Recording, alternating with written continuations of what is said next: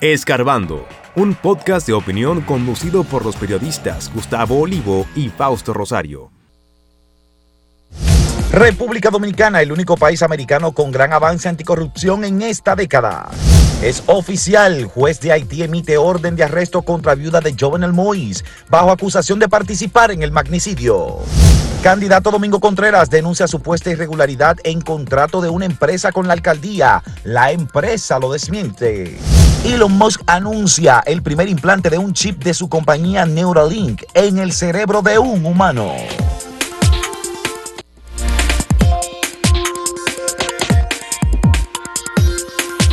Señores, desde Berlín, Transparencia Internacional acaba de entregar su informe sobre el índice de percepción de corrupción en el mundo. Y la República Dominicana en este índice en relación entre el 2022 y el, 2023, República Dominicana ha ganado eh, un mínimo de 23 puntos, al reducirse de la posición 126 en que estaba el año pasado o el año antepasado hasta la posición 108 en que aparece en el índice de percepción. Que hay que decir, Fausto, que mientras más alto sea el número en que aparezcan los países, es que tienen peor percepción. Peor percepción. Mientras más bajito es, es que tienen mejor percepción. Eh, por ejemplo, el índice de percepción de corrupción incluye unos 180 países, de los 193 o 194 países que hay. Eso significa que nosotros pasamos de ser el país en la lista de Transparencia Internacional 126 en que estábamos en percepción de corrupción a la posición 108.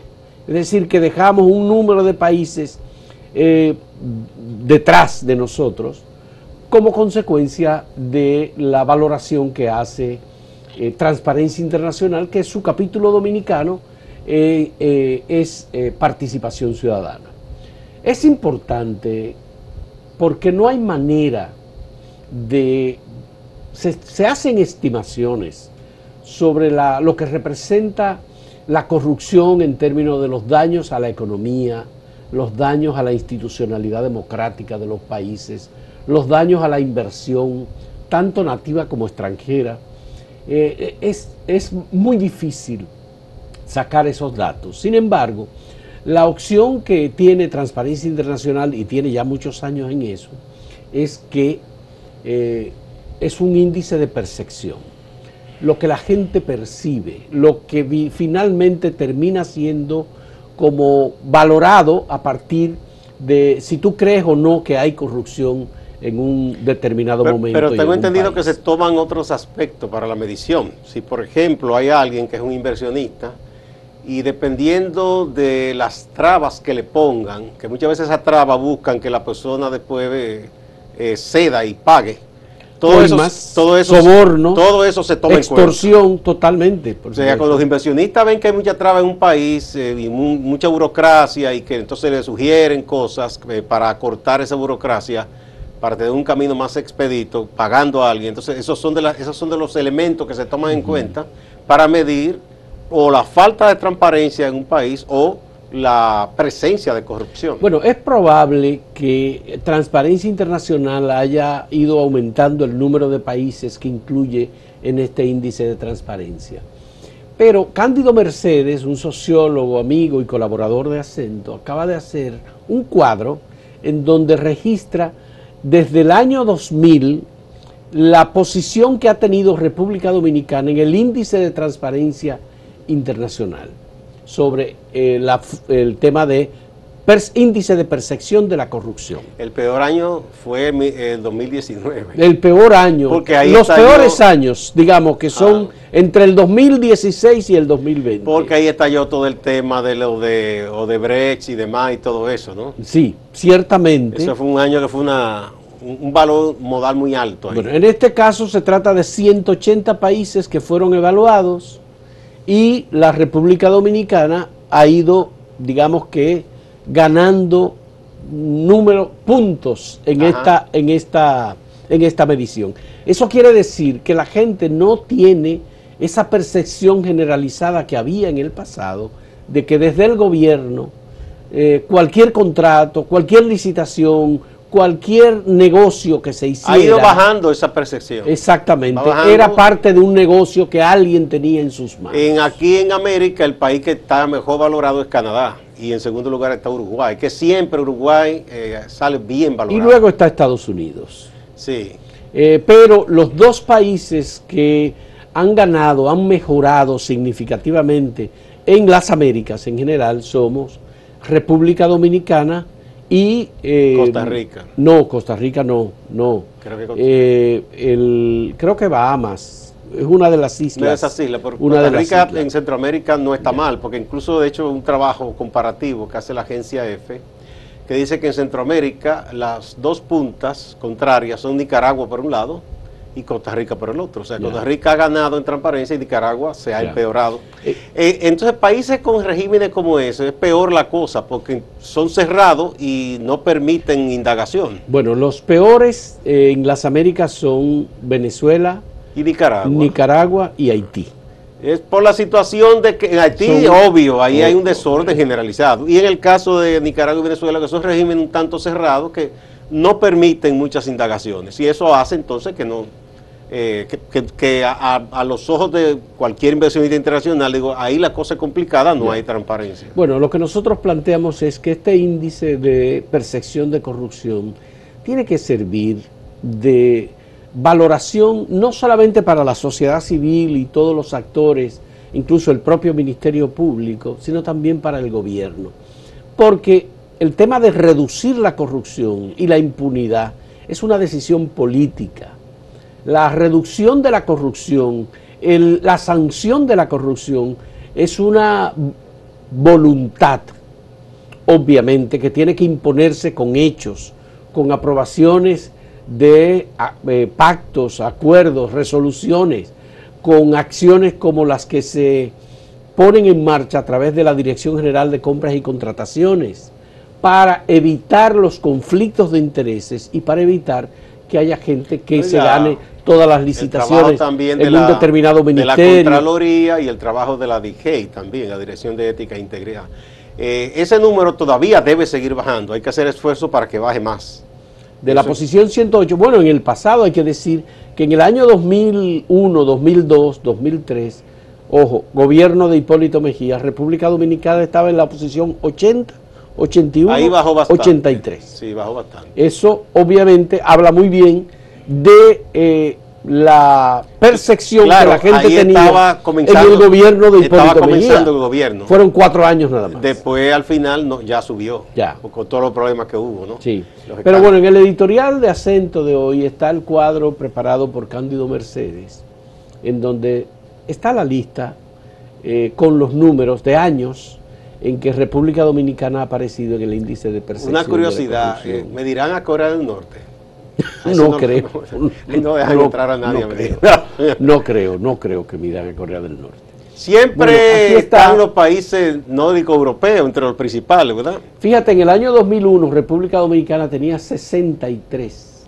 y en Bastante el 2002 pasó, bajó a 59. bajito. Ese fue el mejor año. En el 2003 fue a 70 y, Y a partir del 2004 2004, 87. 87, Luego 2005, 84, fue subiendo, 84, subiendo. 99 en el 2006, mm, se mantuvo en el 2007 en 99, en el 2008 pasó a 102, volvió a 99 en el 2009, 101 en el 2010, pasó a 129 en el 2011, 118 en el 2012. Fíjate, ahí, ahí es importante eso, 123 ¿eh? en el 2013, 126 en el 2014, bajó a 103 en el 2015 y en el 2016 fue 120, luego a 135 en el 17, 129 en el 18, 137 en el 19 y 136 en el 20. Fíjate que del cambio del gobierno del presidente Fernández a Danilo Medina bajó, Sí, sí, sí. porque al final del gobierno de Leonel Fernández de 2004 a 2012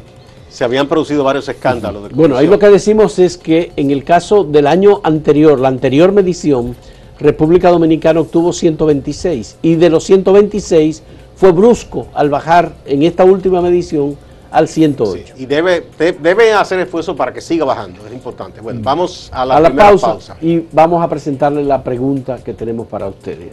¿Cree que el PLD, el PRD y Fuerza del Pueblo se unirán para llevar un solo candidato presidencial para la primera vuelta? ¿Sí o no? Son las únicas dos posibilidades de respuesta. Volvemos en un momento.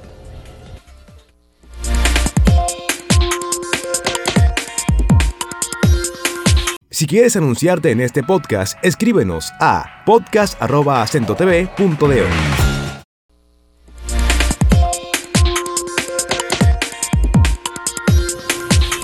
Desde que fue asesinado el presidente Moïse de Haití, Jovenel Moïse. Jovenel Moïse, hubo rumores que corrieron de gente cercana a él que podría haber estado ¿verdad? Eh, implicada en ese plan para ese magnicidio. Eh, Porque se decía, por ejemplo, en el caso de su señora esposa, que cómo es que ella la hieren, sobrevive, porque esos matones no quieren dejar testigos. Entonces, como que eso siempre generó sospechas. En principio decían que ella estaba grave, después no, que fue, un, fue una En un brazo, en un leve, brazo más o que la- menos. que la hirieron, Ahora ya hay un juez que formalmente la acusa eh, como que ella fue parte de esa trama para asesinar a su esposo. Eh, de hecho, hay una orden de, de arresto. Hay que ver, ella tiene que presentarse y eh, hacer uso de su derecho a la defensa. Puede ser que no sea cierto, uno no puede darla como culpable de antemano. Hay tantas cosas, porque el propio Ariel Henry en un momento se mencionó como que estaba también entre los que habían preparado ese complot, entre otros políticos y gente del mundo empresarial de Haití. Vamos a ver en qué termina esto. Es un elemento más para ese país que tiene tantas complicaciones y una crisis tan enmarañada que ahora también se esté acusando a la viuda de Moïse, ya formalmente se había rumorado, como que ella fue parte de esa trama para asesinar a su esposo. A mí me llama la atención, Gustavo, que el documento de, emitido por el juez que ha investigado el asesinato del- de Moïse, ya hay varias personas condenadas en Estados Unidos Sí, los colombianos. y los colombianos y hay un, una persona que tiene una doble nacionalidad que igualmente estuvo involucrado y que también fue juzgado y condenado ese en que tribunales. es un hombre de negocio. Un hombre de negocios en Florida, sí. Pero me llama la atención que el documento, la orden de apresamiento de la señora, la viuda de Moïse, es una orden de apresamiento que se produjo en septiembre del año pasado. No se había dado a conocer y se dio a conocer ahora Como que la tenían guardadita. la ahí. tenían guardada. Eh, de todos modos, esto le permitió a ella, obviamente, que pudo haber recibido la información previamente, irse del país.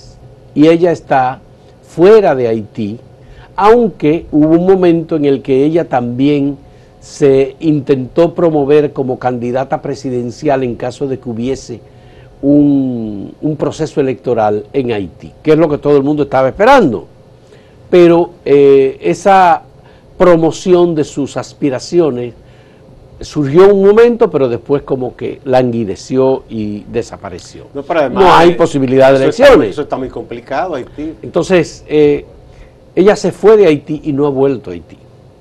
Es decir, ella está fugada de la Se investigación que está en algún lugar de Estados Unidos, pero eso no es oficial. Ya. Entonces, obviamente lo que emitió el juez es una decisión de captura en cualquier lugar y a cualquier autoridad de Haití, de la, cualquier naturaleza que la encuentre, tiene que apresarla y presentarla a Lo ella. más la probable entonces que contacten a la Interpol, Bueno, que es la que se encarga de esas cosas. La otra cosa es que obviamente ella tuvo también hijos con Jovenel Moïse y ella, eh, Sí, al tenía ser declarada como una de las personas que participó en la trama para asesinar al presidente, obviamente que esto es un caso eh, eh, muy grave, muy, muy grave. Siempre se sospechó de ella, Gustavo. Sí, por lo que te Siempre digo, se porque ese tipo de matones sicarios no dejan testigos. Y no es la primera vez que una esposa intenta matar a su esposo. O un esposo una esposa, eso se da muchas veces. Más en el mundo de la política, que hay tantas traiciones y cosas y de lealtades. Sí. eh, ahí puede ocurrir cualquier cosa. Pero a propósito de esto, este es nada más que uno solo de los elementos. El presidente de Kenia ha dado unas declaraciones eh, que dice que la decisión de la Corte Suprema de su país de impedir el envío de los soldados eh, al proceso de pacificación en Haití eh, no impide que ese proceso continúe. Bueno, eso va a ser un problema que tendrá porque la oposición opina lo contrario, eso no es, es difícil eso. Además, no se sabe qué más se ha podido obtener en cuanto a financiar esa operación, porque Estados Unidos prometió una cantidad, pero... Estados esa- Unidos entregó una cantidad Pero de esa gente recursos. va a durar un tiempo y requieren... eh, Entregó unos, los primeros que entregó fueron 100 millones de dólares Ah. a Kenia. Pero es- esa gente si se... Para el financiamiento. Si se prolonga eso en Haití, eso requiere recursos, porque, eh, o sea, los soldados tienen que estar alojados, tienen que comer, tienen... Mira, el riesgo es, Gustavo, que Estados Unidos está entrando, ya está en un proceso electoral complicado. muy complicado. Y si Donald Trump, por ejemplo, se convierte en el candidato republicano y gana las elecciones, que, Que es hay, que hay muchas, probable hay muchas posibilidades. que ocurra, la situación de Haití podría eh, deteriorarse mucho más. Él dijo una expresión Porque muy, ya él dijo una expresión... muy fea, que ni vamos a repetir aquí sobre Haití. Sí, sí, él dijo una expresión muy fea sobre, sobre esos países de chick hole, algo así fue que dijo. Sí, yo no quería decirlo, Eh, muy fuerte para el desayuno de la gente. Bueno, pues eh, se complica la situación de, de Haití. Y eso, por supuesto, también complicaría y tensaría mucho más las relaciones entre Haití y República Dominicana. Por lo que eh, República Dominicana tendría que prepararse para hacerle frente a cualquier intento de estos grupos eh, violentos y delincuenciales en Haití de penetrar o de utilizar, como ya dicen que estarían supuestamente utilizando operaciones financieras, eh, eh, tráfico de influencias, etcétera, para Y moverse. en las pandillas. Sí, los esa- jefes de las Yo pandillas. no sé, yo creo que ahí se fantasea mucho. Ya. Porque esa pandilla está en esos barrios metidos, esa gente no es una gran mafia ni nada. Eh, lo que deben buscar en cuanto a blanqueo, sí, quizás son personas que son acaudaladas de Haití, Acaudaladas, sí. pero no esos pandilleros del barrio. Ya. no creo que vayan a salir de ahí, porque salen de ahí están muertos. Bueno. Mira, ayer también eh, hubo una reacción a una, a una denuncia. El candidato de la alianza opositora, Domingo Contreras, ha dicho que eh, hubo irregularidades en la asignación de unos contratos de la alcaldía del Distrito Nacional a una empresa para trabajar en asuntos del, de la del, del saneamiento, ¿verdad? De, la, del- de los desagües. Eh, y habló, bueno, ya hubo gente de ellos que le dijeron corrupción. No, no, no es que hay- se haya comprobado corrupción. Él dice que es irregular, que, la, entre- que es una empresa de carpeta. Eso no es que- un deseo de transparencia, eso es parte de una campaña no, obviamente. pero- electoral. bien, bien. No, yo, no- yo tratando, no lo califiqué si él están, que- están tratando de buscar. Yo no lo califico si es de eso de transparencia o no. Lo que quiero decir es, la empresa salió y respondió diciendo que no, pero me parece que la alcaldía, en, en el caso así, si usted es un funcionario público, usted no ve- debe dar lugar a que eh, ese tipo de cosas se dejen en el aire. Eso debe responderse, punto. Sí. Y sobre todo, hay una forma fácil. Lo que puede hacer la alcaldía es pedir la compra de contrataciones, revise esto y establezca Claro. qué hay ahí. Y ya. Pero bueno, Porque la, darle empresa, fuerza a la eso- empresa dio una respuesta con un comunicado en el día de ayer muy contundente y ha dicho que está dispuesta a que eso se revise. Bien, pero la alcaldía debe responder. Yo creo que es una mala práctica de los funcionarios que cuando lo- se le acusa de algo, lo cuestionan, hacen silencio. Ya. No debe Aunque ser esto obviamente tiene una intención electoralista. política, sí, pero como quiera. Eh, De- de campaña. Leonel nunca respondió lo de Kirin y eso le hizo mucho daño. Debió responder eso y rápidamente salir de eso. Porque es que si tú te quedas callado, entonces la gente dice, ajá, ¿y por qué no responde? Entonces eso va creciendo. Sí.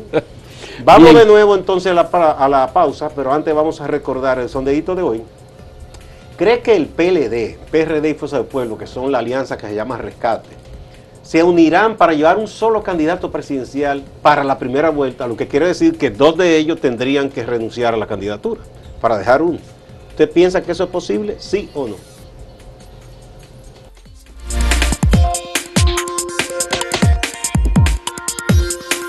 Síguenos en redes sociales, arroba acento diario y arroba acento TV.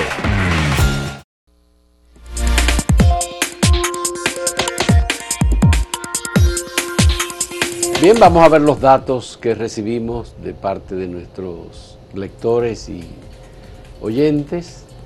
Eh, a la pregunta que le presentamos sobre si cree que el PLD, PRD y Fuerza del Pueblo se unirán para llevar un candidato presidencial. No, el 59.48% piensa que no se van a unir y el 39.22% dice que sí, que se van a unir para presentar un candidato presidencial en primera vuelta. Esta es la respuesta directamente en el portal en acento. Aquí en X, la mayoría, 51.3%, dice que sí, que piensa que se van que dos declinarían para dejar un solo candidato, mientras que el 48.7% piensa que no. Eh, veamos en Facebook, el 53% piensa que sí, que se unirán para llevar un solo candidato presidencial y el 47% cree que no.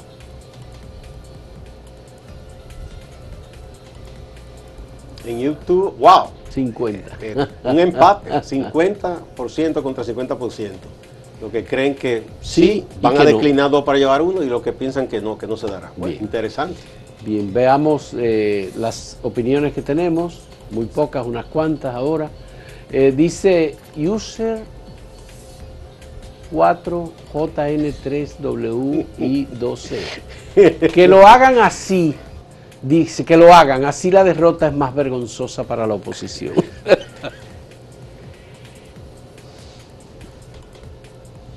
Aquí está Domingo Martínez, dice, Danilo ganará como quiera, tal y como dijo, ya pactó con Hipólito no aliarse con Leonel. Ganará reduciendo los votos de Leonel y ganará sacando más senadores, diputados, sindicaturas y regidores. Bueno, y la eh, Isidro Rivera dice, yo voté no, por no, porque el candidato presidencial que se retire pierda 20, 20 millones mensuales y Danilo no estaría dispuesto a perder el dinero que da la Junta. Bueno, señores, muchas gracias. Pasamos con Máximo Laureano, nuestro compañero de Santiago. Gracias compañeros, saludos. Cuando se toca el tema de las parturientas de nacionalidad haitiana en los hospitales de la República Dominicana, siempre salen a relucir muchos datos. Esta vez el director del hospital del Seguro Social, el hospital Rafael Estrella Ureña en Santiago, donde funciona la maternidad Doña René Clan de Guzmán. El médico Miguel Ortega ha dicho que al menos el 45% de las mujeres que dan a luz en este recinto médico son de nacionalidad haitiana. Habla también de la preocupación porque las pacientes de nacionalidad haitiana llegan sin información, es decir, que el personal médico no conoce cuál ha sido el proceso de su embarazo porque solamente se presentan para dar a luz. Veamos. Yo no te diría que se ha incrementado, eh, porque la asistencia de ellos es constante. Eso no ha que ha variado gran cosa, ¿no? Eso se, porque mayormente no es la emigración, porque ya es la existencia de ellos con nosotros. Ahora sí que ha mejorado en un 100% lo que antes existía, que ellos nos referían pacientes a nosotros ya eso no existe. Ya tenemos más de un año que nosotros nos recibimos una paciente que viene directamente del país de ellos hacia nosotros. Eso no existe ya. Ahora, la asistencia de ella aquí interna es que ellos viven con nosotros. Y una cosa que siempre en algunas ocasiones que hemos estado con el presidente, siempre dice, no, nosotros no podemos medir a nadie. Todo el ser humano que llegue a buscar un servicio, porque eso es lo que nosotros somos, una institución de servicio.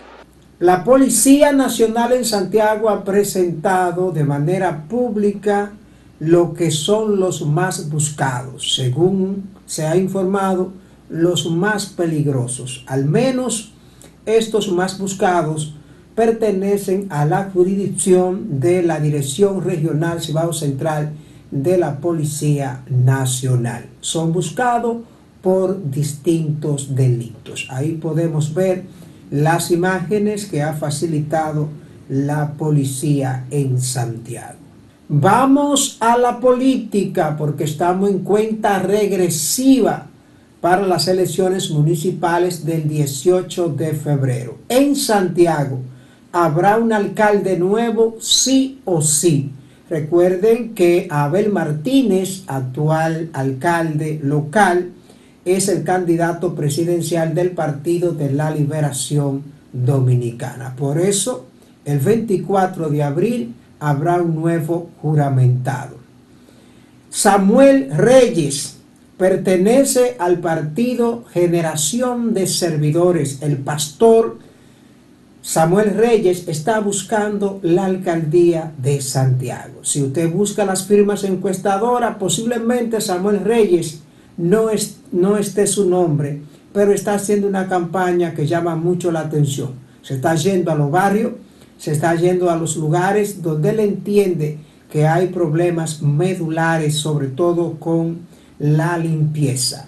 Su campaña está basada en cinco claves, que son transparencia, educación, la limpieza, es decir, la basura, también el tránsito, así como la construcción de obras. Samuel Reyes, reitero, de generación de servidores distante pero pendiente, actualidad y objetividad desde Santiago. Siga con la programación de Acento TV.